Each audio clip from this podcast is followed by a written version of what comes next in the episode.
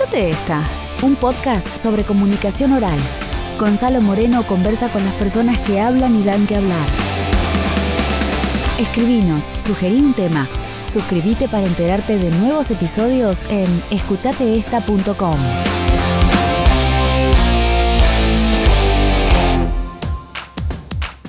Cuando la voz es protagonista en la comunicación, el cuidado de los procesos que intervienen en el habla es central, no solo para una mejor comprensión de lo que decimos, también nos permite optimizar los recursos expresivos y que la voz esté sana durante toda la vida. Aunque se repite mucho que voz, cuerpo, mente y persona son una misma cosa, esta unión no siempre está contemplada en las distintas metodologías de trabajo. El método funcional de la voz es una visión que año a año cobra más fuerza en la Argentina y que propone un acercamiento integral a la voz.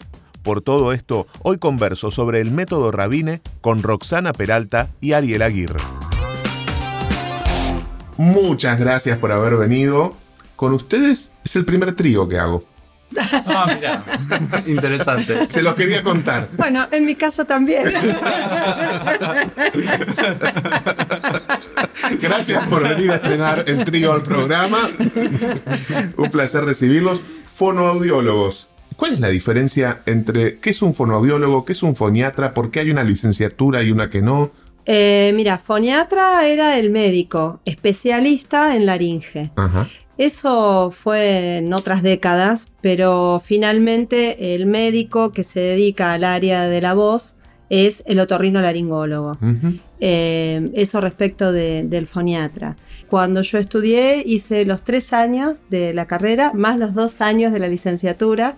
La terminé, pero no entregué un trabajo final. Ujú. Cuando vos lo hiciste, sí eran cinco años, Ari, o también era tres y dos. No, a partir de los 90 ya fueron cinco años directamente. En, en algunas universidades todavía hasta hace unos años eran tres años, pero ya hoy en día eh, en las universidades de Cava es cinco años y es una licenciatura. ¿Para qué sirve un fonoaudiólogo? La verdad que tiene varias áreas en donde un fonoaudiólogo se puede desarrollar. En el área eh, auditiva, en el, auria- en el área de la medición de la audición y otros estudios más específicos vinculados a la audición. En el área del habla, en el área de los pacientes con patologías neurológicas. El área del lenguaje, que es donde se tratan eh, pacientes que tengan problemas del lenguaje, ya sea del desarrollo, como por ejemplo niños, o eh, patologías neurológicas que tengan que ver con eh, ACVs, por ejemplo, ac- accidentes cerebrovasculares, cuestiones más neurológicas.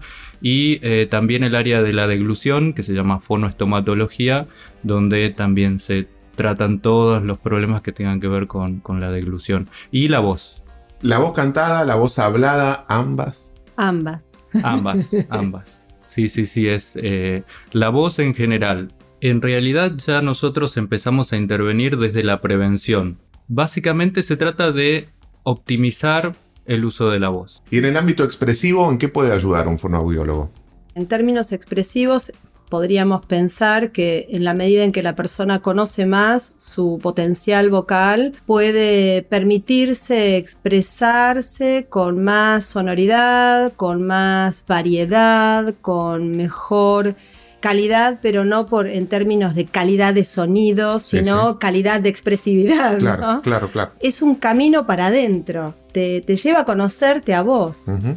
Y eso te hace transitar un camino personal también. Entonces, Hay una cuestión que es un trabajo técnico, digamos, de ciertos parámetros que están cuando uno habla, que se suelen llamar parámetros prosódicos o prosodia, y tienen que ver con propiedades de la voz que las tiene cualquier sonido, como por ejemplo eh, el tono, la variación de tono, la entonación, las pausas, los Sí, ritmos. claro. Eh, entonces eso está presente todo el tiempo cuando hablamos y si bien nuestro trabajo por ahí no tiende a ser normativo de cómo debería ser, eh, pero si uno entrena esos rasgos, están más disponibles luego a la hora de utilizarlos para interpretar, por ejemplo. Ustedes terminaron su carrera, hicieron la formación tradicional en fonoaudiología y después incursionaron, desarrollaron este, el método funcional de la voz. ¿Esto Mm. es así? sí, ¿De qué se trata el método funcional de la voz? la búsqueda fue a partir de que los recursos que a mí me había dejado la universidad eran pocos. También yo cantaba Entonces, al cantar, te das cuenta que esto que te dicen la bibliografía para poder trabajar también me resultaba un poco, viste, chico en esa búsqueda. Fueron años de búsqueda. Me encuentro con otras personas. Conozco a Elisa Viladesau, eh, y ella, a través de una alumna, llega a Renata Parusel. Renata Parusel es quien trae el método funcional de la voz a la Argentina. Y éramos grupos chicos que eh, participábamos de estas formaciones entre paréntesis, locas, diferentes, extrañas. El método Rabine de Eugenio Rabine, que es el método funcional de la voz, digo, ¿no? estamos hablando de lo mismo. Exacto. Y no había bibliografía en ese momento. Nada. Era todo, digamos, el curso del alumno de Rabine, de la alumna de Rabine en este caso. Habían otras informaciones. Vino Zumberg a la Argentina a dar una conferencia en el, al hospital alemán. Allí fuimos con Elisa y para mí ese, esa conferencia con Zumberg fue muy reveladora. Lo de Renata, más esto que hablaba este físico acústico sobre el sonido, la voz, para mí fue muy revelador. A mí cuando estaba en segundo año de la carrera siempre me interesó. Yo entré a la carrera por la parte de la voz, porque yo actúo y entonces quería ver cómo relacionar eh, una carrera universitaria con la actuación. Y después cuando estaba haciendo una materia de voz, tuve de profesora a Fabiana Grosso que estaba eh, trabajando en Ether y me voló la cabeza porque nos dio un taller, empezamos a mover el cuerpo, empezamos a trabajar diferentes cosas y yo dije, ¿qué es esto? O sea, ¿por qué? ¿Qué pasa? El cuerpo, ¿qué tiene que ver el cuerpo con la voz? Bueno, tremendo. Eh, y entonces ella nos llevó en ese momento a hacer observaciones a éter. Y yo dije, yo quiero trabajar así, o sea, este es el camino. Esto no sé si te pasó a vos, Roxana, también, pero es como una certeza que tenés en el momento que lo probás y eh, sabes cómo funciona y decís, sí, este, esto es, por acá hay que ir. ¿De qué se trata el método funcional de la voz? ¿Qué agrega o, qué diferencias tiene también con el método tradicional? ¿Cuáles son sus bases, sus fundamentos? Mira, en principio el método es una gran estructura que está muy bien organizada y fundamentada, que tiene dos bases fundamentales. Una es una teoría sobre la función vocal, la otra es una pedagogía. Y a partir de estos dos pilares, hacia arriba se va construyendo un enfoque sobre cómo se relacionan la función vocal y la pedagogía, cómo se practica, cómo se entrena y eso finalmente genera un método de trabajo. Yo me atrevería a decir que es un universo de conocimiento, es, así, porque es tan vasto que eh, va y está vivo, va incorporando los nuevos descubrimientos y las nuevas investigaciones que van surgiendo en el área de la voz, eh, se van incorporando a esta base teórica del método. ¿Y cuál es la diferencia con la visión tradicional? O algunas de sus diferencias, claro, me imagino que son muchas, pero... Y la teoría de la función vocal es la primera. Cómo se entiende conceptualmente qué es la voz como una resultante de algo, ¿no? El sonido es una resultante de algo. El concepto de función vocal, francamente, es totalmente novedoso, pero además es bien claro trabajar desde esa visión, desde esa óptica y desde esa fundamentación biológica. No hay eh, una explicación tan bien fundamentada y tan eh, firme respecto de la voz. Esa teoría conecta todo el resto de las funciones y sistemas que intervienen en la producción de la voz. Me parece que, hablar sobre la voz implica, una vez que uno se mete en ese universo, implica tirar líneas de comprensión en distintas áreas de la ciencia. Eh, entonces ahí es donde vos pasás por diferentes, es inevitable que vos pases, no solo por la física acústica, que es la resultante, sino por tener una formación muy sólida en anatomía y en fisiología, en entender todas las interrelaciones, interconexiones comprobadas, corporales, que hay desde de los tejidos que hay en todo nuestro cuerpo, eh, la biología, eh, la ergonometría, eh, la deportología, o sea, la verdad que eh, el abordaje y el entendimiento de la doble válvula implica meterse en un montón de campos de estudios. Claro. y, también destacar por ahí eh, lo que tiene que ver con el sistema neurológico, que está muy presente y es muy importante también, y las implicancias que tiene esa función de doble válvula en la vida en general, como importancia biológica, y también en lo emocional, en lo relacional, en lo social, y em, también relacionado a cómo fue desarrollándose esa doble válvula en la evolución. ¿Qué me encontraría yo en una sesión del método funcional de la voz? Primero te vas a divertir. bueno, eso, está bueno, me gusta. Sí, eso, eso es parte de la pedagogía, porque si bien hablamos, eh, le dimos como un, resaltamos los valores de la doble válvula, eh, eh, estos valores no se dan sin, sin una pedagogía específica. Rabine nos organizó la manera de, acompañar a una persona en su proceso a encontrarse con su voz. Y eso es un concepto enorme, o sea, uno no va a enseñarle nada al alumno, sino que vamos juntos a descubrir eh, cuáles son sus posibilidades, sus potenciales y el universo que a cada ser en particular y en individual le representa su propia voz. Que eso es un mundo. Te vamos a escuchar primero que nada, ¿sí? ¿Qué decís? ¿No? ¿Qué querés? ¿Cuáles son tus deseos? ¿Por qué estás ahí? Y Después vamos a empezar a proponerte eh, ciertos ejercicios que tienen un objetivo, que es generar en vos la construcción de un concepto. Eh, y de eso se trata el fin último, de cambiar esos conceptos que, que uno tiene siempre cuando eh, va a hacer algo. Así nos manejamos en el mundo, ¿no? Hacemos teoría sobre todo y eso es lo que hace que podamos movernos en el mundo. Entonces, también para la voz tenemos ideas, creencias, conceptos que a veces son explícitos, pero la mayoría de las veces son implícitos. Y es ir a buscar eso también y charlar sobre eso y rever esas cuestiones. Y encontrar tu propio instinto. Y también la intuición es importante, eh, que por ahí es un poco más asible que el, que el instinto, pero porque la, intuición se puede construir y reconstruir y deconstruir, entonces es, es interesante. ¿Voy a leer un texto o voy a hacer ejercicios? Este, voy a tener que. Voy, voy de ropa de jogging o voy con jean.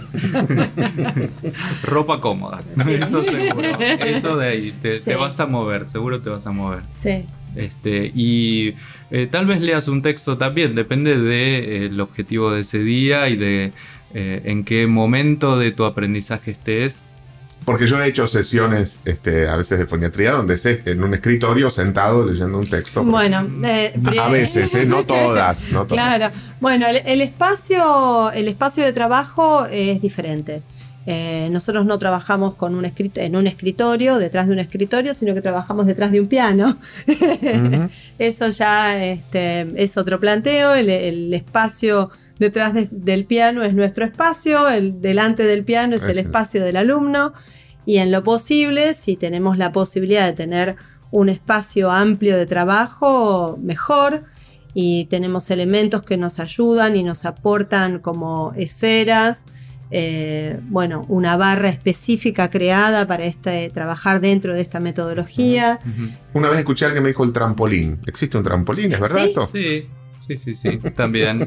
vamos el, mini -tramp. el mini tramp. Eh, bueno, claro, vamos integrando los recursos que, nos van eh, proporcionando también los nuevos maestros y son muy divertidos. Eh, es, divertido encontrarse en movimiento y, vinculando el movimiento con tu voz, con el sonido, con la vocalización y también con lo que vos quieras desarrollar dentro del lugar en, tu profesión en el que estés. Ay, bueno, yo ya quiero ir, chicos. y esto, perdón, agrego una cosa. Esto del espacio es muy importante a nivel físico, pero también es un espacio a nivel psicológico, porque tiene que ser un espacio seguro. Desde todo punto de vista. Eh, no desde esta metodología, desde esta mirada, no se puede aprender algo en un espacio donde haya miedo, por ejemplo, donde haya inseguridad o donde eh, se esté trabajando todo el tiempo sobre marcar el error. Trabajamos con el método nosotros con nuestras propias voces. Claro. Entonces, eh, eso eh, es, muy emocionante porque, digamos, no solo tenemos una formación académica, los, dos venimos de la academia, eh, de, formación teórica, sino que es una condición para poder transmitirlos el entrenamiento dentro de esta metodología, es nosotros estar entrenados. Y lo que tiene de ventaja eso es que al conocer nosotros nuestra propia voz y saber de verdad que es infinitas las cantidades de cosas que podemos desarrollar vocalmente, más seguros estamos en los conceptos que queremos transmitir. Otras metodologías que yo probé, transité, por esto de la búsqueda que yo te contaba, eh, se cayeron el día que tomé mi primera clase con el maestro Rabine, porque terminé cantando dos octavas como si fuese tomar un café. O sea, no sentía ningún impedimento. Es muy poderoso eso. Claro. O sea, no sentir una resistencia ni mental, ni física, ni psíquica de no voy a poder hacer esto. Es algo que te, te, conmueve. O sea, te encontrás cantando y llorando por momentos. En ese camino personal, si tienen ganas de compartirlo, ¿hay algo que haya, que ustedes recuerden, algún cambio, proceso que haya trascendido la voz específicamente en sus vidas a través de esto? Tengo una historia personal de transitar el asma desde pequeña. Y eso condiciona todos tus parámetros respiratorios, todos tus pensamientos, toda tu organización corporal. Digamos, voy por que todo lo que yo organicé en relación a mi respiración estaba muy eh, determinado por tener asma. Entonces, he transitado lo respiratorio desde muchas técnicas, desde que tengo uso de razón porque mi familia me ha llevado a todos lados. Hice todo lo que se te pueda ocurrir. Finalmente, tenía muchos conceptos sobre la respiración por una cuestión personal. Entonces yo ya había hecho todo. Claro. pero todo lo que se te ocurra. O sea, mis viejos la verdad que se ocuparon un montón. O sea, hacía desde lo alopático a lo homeopático y a cualquier cosa. Y más todo lo gimnástico que tuve que transitar. Ahora, de eso quedó que yo usé eh, Ventolin hasta hace 10 años. Empiezo a trabajar con la metodología, empiezo a trabajar con Eugenio y di vuelta de tal manera mi comprensión respecto de la, de la respiración en particular, tuve una comprensión mucho más profunda, no usé más Ventolin. Claro. No, o sea, no es que es un milagro, pero un día me di cuenta que no lo necesité más. Entonces, el cambio en lo personal es enorme. Es enorme. Yo tengo dos cosas para contarte. Una por ahí más simple que tiene que ver con la actuación justamente, que, eh, que fue que antes cuando eh, yo estaba en algún estado por ahí no demasiado óptimo para salir a actuar y para usar la voz, como por ejemplo un resfrío o una gripe o lo que sea, empezaba a hacer ciertos ejercicios que no eran eh, del método Rabine y lo que lograba era por ahí un volumen y después terminar hecho bolsa después de la función. en cambio, después cuando eh, empecé a transitar este camino y luego de varios años de transitarlo, empecé a descubrir cómo mi voz durante la actuación en el escenario se iba ubicando en ciertos lugares donde estaba más estable, más firme y donde brillaba más y yo terminaba bien. O sea, eso ya es un montón. Sí, sí, aparte cambia tu práctica actoral, que para vos es un aspecto muy importante de tu vida y vinculado con toda tu expresividad. Y deja de ser una preocupación, eso, en escena. Eso es fundamental. Y después otra cosa que tiene que ver con una cuestión personal de eh, cuando viajé a tomar clases con él y empezaba a transitar, son, eran muy intensivas las clases porque a veces eran una o dos por día durante dos semanas seguidas o tres semanas seguidas y eh, eso se va sumando el efecto. Entonces en algún momento empecé a eh, recordar cosas de mi vida y se, se me empezó a hacer el link entre esas cosas y por qué yo hacía determinada cosa con la voz o por qué pasaba eso con mi voz. Wow. Muy fuerte. Muy fuerte. Hablaban de romper creencias. ¿Cuáles son las creencias más necesarias de romper? las, que podemos, las que podemos abordar rápidamente. Eh, a ver, yo voy a decir una. este, sobre todo con el tema de anatomía y fisiología. Vamos a empezar por algo concreto, digamos, eh, y simple. La creencia de eh, a dónde va el aire, cuando entra, hasta dónde en el cuerpo va, eh, se escucha mucho esto de respirar con la panza, ¿no? De mandar el aire a la panza. Fisiológicamente eso es imposible, estamos en problemas si el aire llega ahí. este, y los pulmones, que es el lugar donde va el aire, están mucho más arriba de lo que uno suele pensar o creer. Bueno, tomando esta que, que Yo quiero más, quiero sí, más. Sí, bueno, por ejemplo, el famoso movimiento diafragmático, eh, que el diafragma baja, por ejemplo, ¿no? El, el descenso diafragmático que es muy venerado y que hasta está escrito como método, de- de- digamos, como rehabilitación, eh, digamos, hay, hay mucho puesto en el descenso diafragmático, pues no baja. Eh, esto es más allá de Eugenio Rabine y del método Rabine, sino que siempre estuvo en la anatomía, siempre estuvo en la fisiología de Cripto.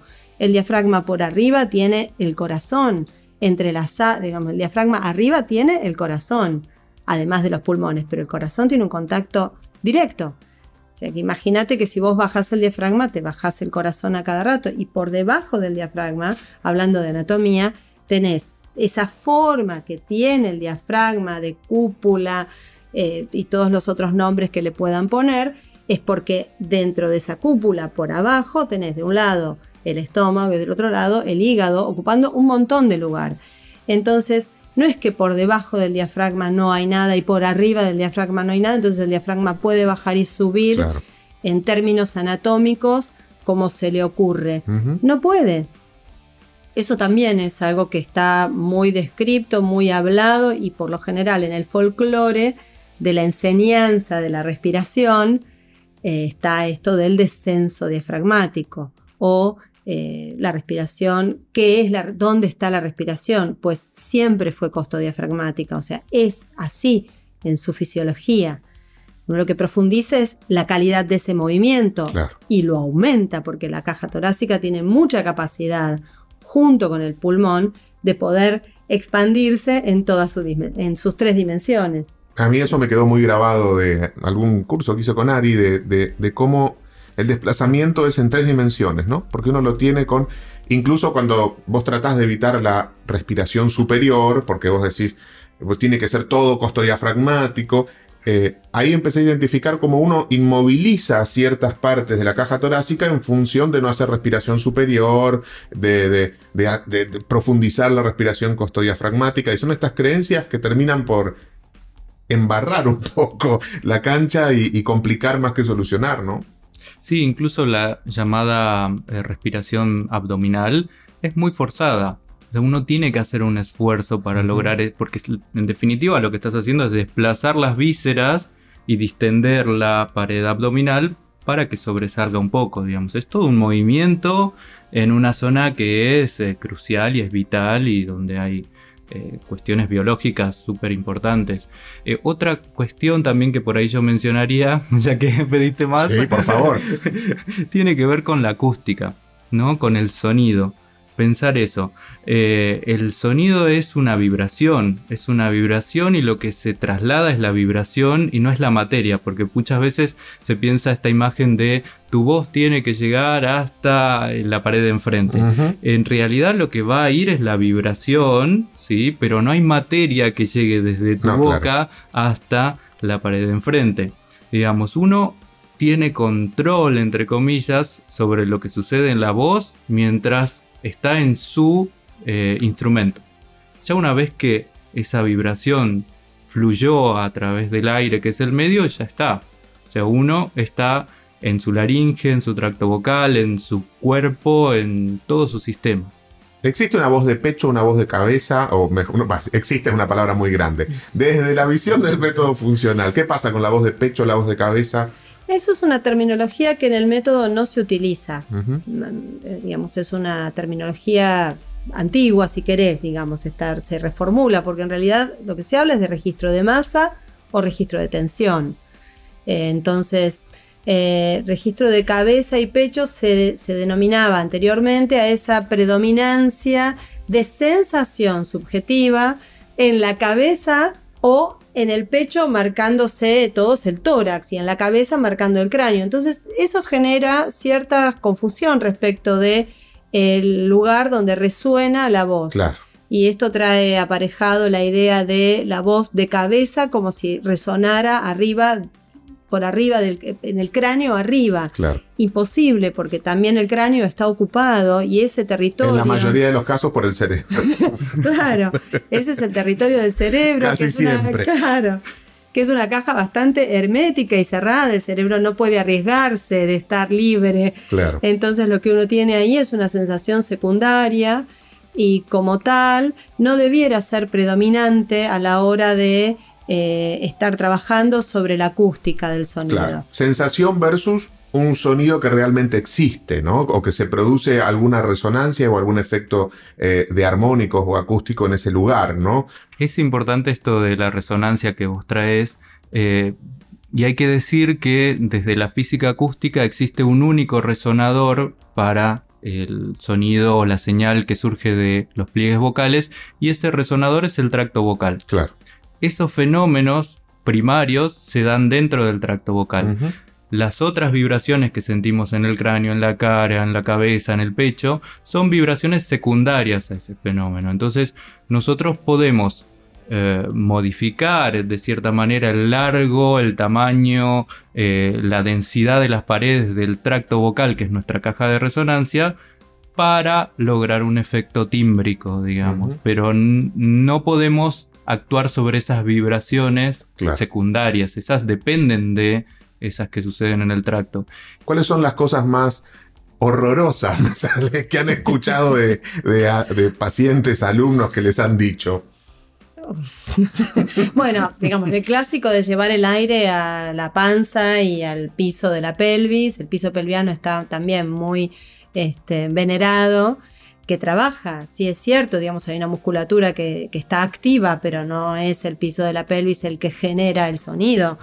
Eh, bueno, esas o por ejemplo, digamos, viejas, el sostener viejas prácticas como ponerte libros en la panza como se hacía antes o eh, ponerte este, en cinturones que te ajusten a las costillas, las costillas son muy sensibles, eso se usaba antes En las técnicas vocales, hoy en, en otros lugares del planeta ya ni se usan. Y algunas cuestiones que tienen que ver con cuestiones fisiológicas, de sensaciones cuando uno está cantando, ¿no? Y realmente cuando vos después vas a ver, vas a ver ciertos cantantes o ciertos actores en el escenario, parece que estuvieran yendo al baño, por ejemplo, cuando están hablando. Yo lo escuché cantando. mucho a eso, sí. sí. Sí. todos podemos opinar sobre la voz, pero a veces no sabemos cuánto daño hacemos cuando le decimos al otro, sos nasal. Claro. Eh, bueno, no, tenés un escape. Eh, para mí, vos tenés un nódulo. Eh, en honor a la verdad, yo no le puedo decir a nadie, siendo fonoaudióloga, puedo tener una presunción diagnóstica. Sin la pero- observación. Sí, claro. y además eso genera un trauma en el otro que luego te, te lleva tiempo desandar, porque el otro eh, recibe esa información de su voz, se percibe como un enfermo y eh, quizás no ese es el asunto. Entonces la presión psicológica de, de las clases, eh, tanto de las clases en el canto, tanto en las clases, digamos, en una terapia, tienen una consecuencia que no es menor para quien está eh, bajo tu responsabilidad. Nosotros tenemos una responsabilidad enorme al guiar la voz de otro, porque es guiarlo, pero no es eh, someterlo. Ari, a propósito de eso, eh, vos tenés un, un trabajo muy comprometido con personas transgénero. ¿no? De- eh, me parece súper interesante como caso práctico también. Contanos un poco en qué consiste ese trabajo. Bueno, nosotros trabajamos en el Centro de Salud 11 hace ya más de 10 años con diversidad en general y tenemos un consultorio y un equipo de trabajo interdisciplinario y específicamente la vedette, digamos, de nuestro trabajo eh, que solo se hace ahí es eh, el taller de cuidado de la voz para personas trans o el consultorio eh, de personas trans y lo que sucede es que hay personas que sienten cierta insatisfacción con sus voces porque no se identifican con esas voces, Claro. Porque tal vez no las sienten en relación a su identidad de género y eh, espontáneamente hacen ciertas modificaciones que se pueden hacer porque por esto de la función, ¿no? Claro. Pero las hacen con esfuerzo. Entonces generan eh, ciertos trastornos vocales, como puede ser difonía o puede ser fatiga vocal o incluso a veces nasalizan mucho porque eso da un timbre que pareciera ser eh, femenino, digamos, en el caso de las mujeres transexuales, por ejemplo.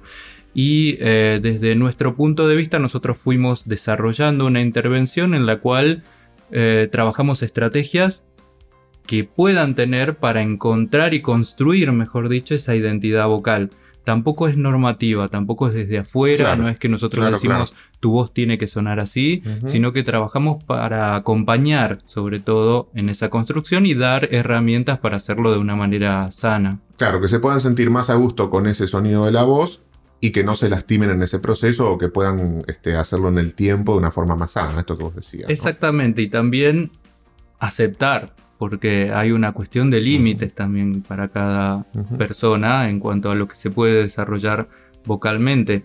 Y eh, hay que decir que no todas las personas transexuales quieren modificar sus voces. Claro, Hoy en día está muy en, cuestión todo el tema del género y de eh, qué es masculino, qué es femenino. Entonces, esto es acompañar a las personas que lo demanden.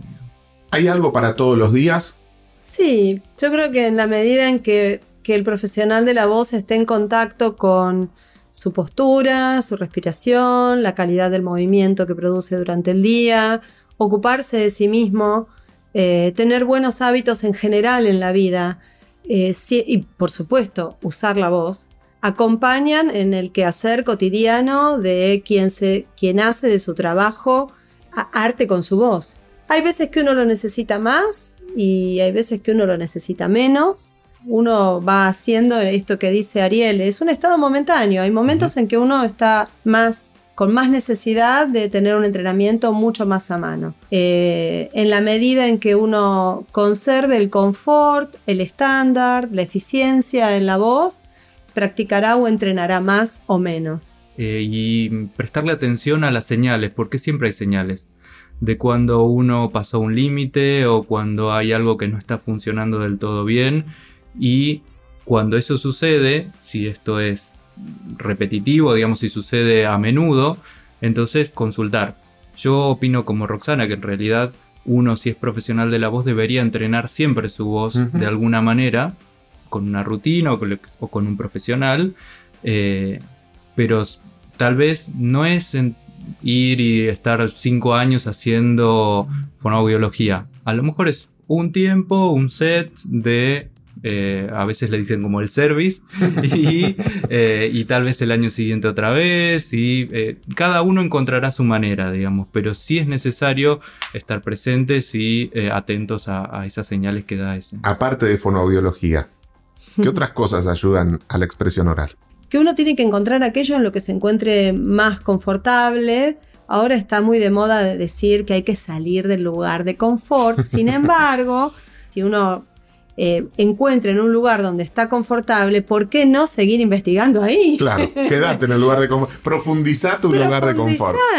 Me quizás, quizás, no lo sé, es un pensamiento personal, ¿no? Pero mi visión es que uno tiene que ir detrás de lo que uno siente, cree y le permite profundizar eh, lo que quiere desarrollar en la vida. ¿Qué cosas no?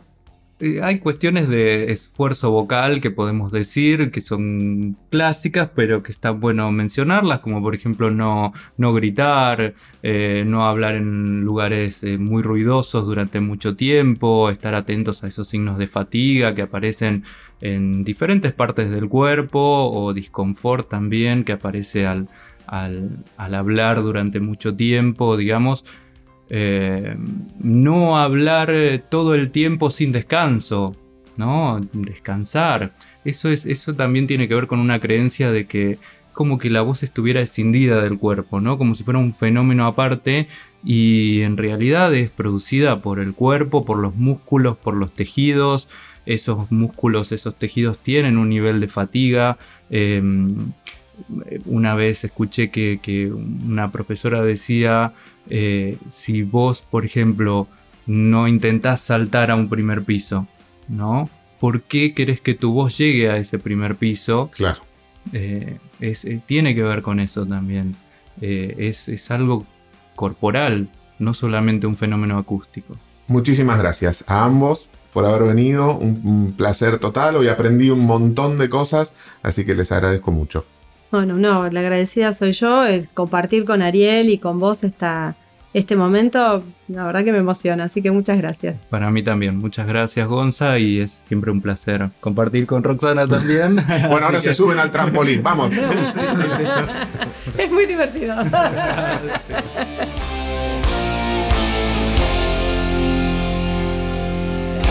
A Roxana y Ariel los podés encontrar en Facebook con sus nombres o en Instagram a Roxana como Rox-Peralta- y a Ariel como Puc Rojo. Escúchate esta, un podcast sobre comunicación oral.